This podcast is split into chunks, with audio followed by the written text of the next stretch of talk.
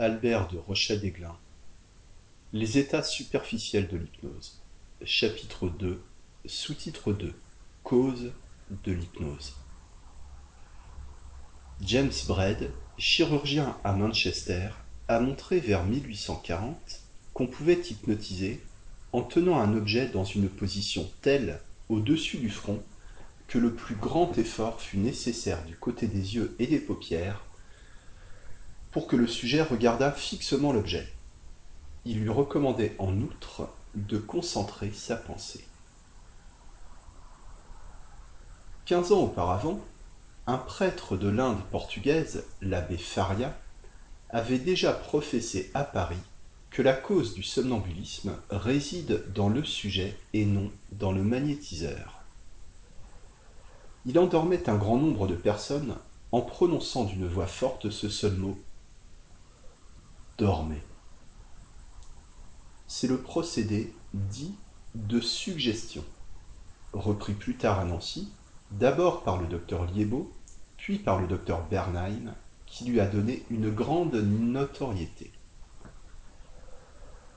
On a vu dans le chapitre précédent que l'hypnose est produite par l'action sur le cerveau de tout agent qui a la propriété, étant appliqué sur d'autres parties du corps, de produire soit la contracture, soit la répulsion. On est ainsi amené à supposer, d'une part, que le sommeil nerveux est le résultat de la contracture du cerveau, d'autre part que la contracture est une conséquence de la répulsion de la partie la plus mobile de l'organe, sang ou un flux nerveux. C'est une loi générale pour tous les animaux, dit en effet Claude Bernard, depuis la grenouille jusqu'à l'homme, que la suspension de la circulation du sang amène en premier lieu la perte des fonctions cérébrales et nerveuses, de même que l'exagération de la circulation exalte d'abord les manifestations cérébrales et nerveuses. Maxwell, ayant observé le cerveau d'un homme atteint d'une plaie à la tête avec perte de la substance des os du crâne, reconnut que, lorsque le malade était plongé dans un sommeil calme et paisible, le cerveau était presque immobile dans son enveloppe. Faisait-il au contraire quelques rêves assez lucides pour qu'il pût en garder le souvenir à son réveil, l'enveloppe cérébrale venait faire saillie au niveau de la perforation. Blumenbach, dans une circonstance analogue, remarqua également que le cerveau s'affaissait pendant le sommeil, tandis qu'au réveil, il augmentait de volume et le sang y affluait alors davantage. De plus, M. Brown s'écart a prouvé que la tonicité musculaire tend à passer à l'état de contracture quand la circulation diminue dans les muscles. Si on lit l'aorte d'un mammifère et qu'on attend un certain temps, on voit apparaître peu à peu la raideur dans les membres postérieurs. Et enfin, l'état que l'on nomme rigidité cadavérique survient dans ces mêmes parties encore liées à un être vivant. Si on lâche la ligature après quelque temps de raideur complète, le sang revenant dans les membres postérieurs y fait disparaître la contracture et réapparaître l'irritabilité. Il ne manquait donc que du sang aux muscles rigides pour avoir leur propriété à l'état de vie. Toute impression faible, monotone et continue, perçue par l'un de nos sens, produit chez beaucoup de personnes une concentration d'esprit sur une seule pensée, qui amène peu à peu le sommeil.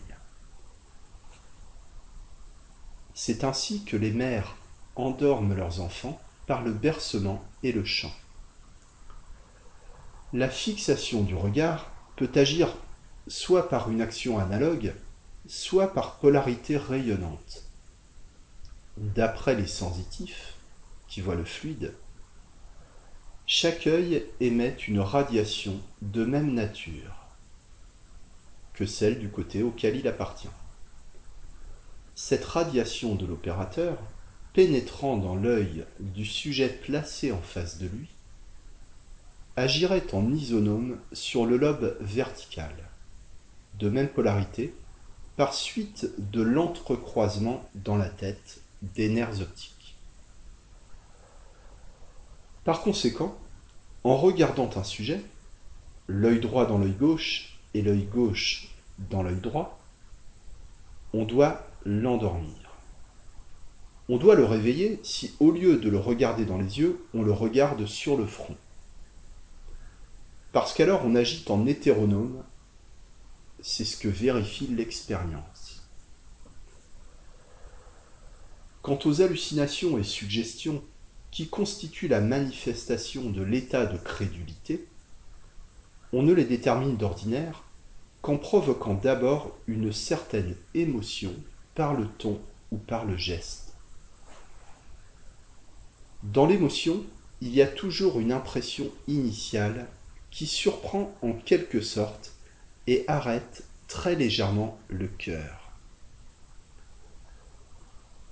Enfin, chez beaucoup de sujets, il suffit de quantités très petites de vapeurs anesthésiantes, comme le chloroforme ou l'éther, dans l'air ambiant pour amener cet état de crédulité. Ainsi l'on peut, semble-t-il, admettre déjà d'une façon générale que le sommeil, naturel ou nerveux, est le résultat d'actions ayant pour premier effet de ralentir la circulation sanguine dans le cerveau. De nombreux exemples vont confirmer cette hypothèse. Je montrerai par combien de modes divers on peut provoquer l'anémie cérébrale et par suite les multiples manifestations de l'hypnose. Je donnerai plus loin, page 89, quelques détails sur les agents électriques, me bornant à rappeler ici l'action des passes et de la pression des pouces usitées par les anciens magnétiseurs, parce que cette action paraît résulter de l'envahissement de l'organisme par un agent spécial émanant de l'opérateur. Cet agent, le fluide, dont l'existence est si vivement combattue par l'école officielle de l'hypnotisme, retarderait également la circulation nerveuse du sujet par sa direction en sens opposé, c'est-à-dire de l'extérieur vers l'intérieur. Telle est du moins l'hypothèse qui se présente naturellement à l'esprit et qui serait appuyée par ce fait que les phases de l'hypnose peuvent également s'obtenir à l'aide de courants électriques.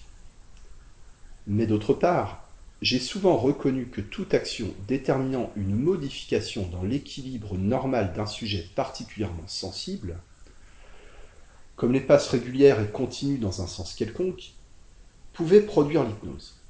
Puis, qu'en agissant en sens inverse, on ramenait le sujet à l'état de veille. Et enfin, qu'en continuant, cette dernière action, on produisait de nouveau le sommeil. De sorte qu'en définitive, on pourrait dire que les actions en question déterminent une orientation normale des molécules organiques. Cette orientation arrêtant la circulation nerveuse provoque le sommeil, qui disparaît quand on ramène l'orientation normale et reparaît quand, par la prolongation des manœuvres, on provoque une orientation anormale inverse. La veille serait à la position verticale du pendule, le sommeil à droite et à gauche il faut remarquer que chacun de ces procédés peut amener un état différent de l'hypnose suivant la sensibilité du sujet. Les plus énergiques déterminent seulement l'état de crédulité chez certains individus, tandis que chez d'autres, les plus faibles sont susceptibles de produire même la deuxième léthargie en passant très rapidement par les phases intermédiaires.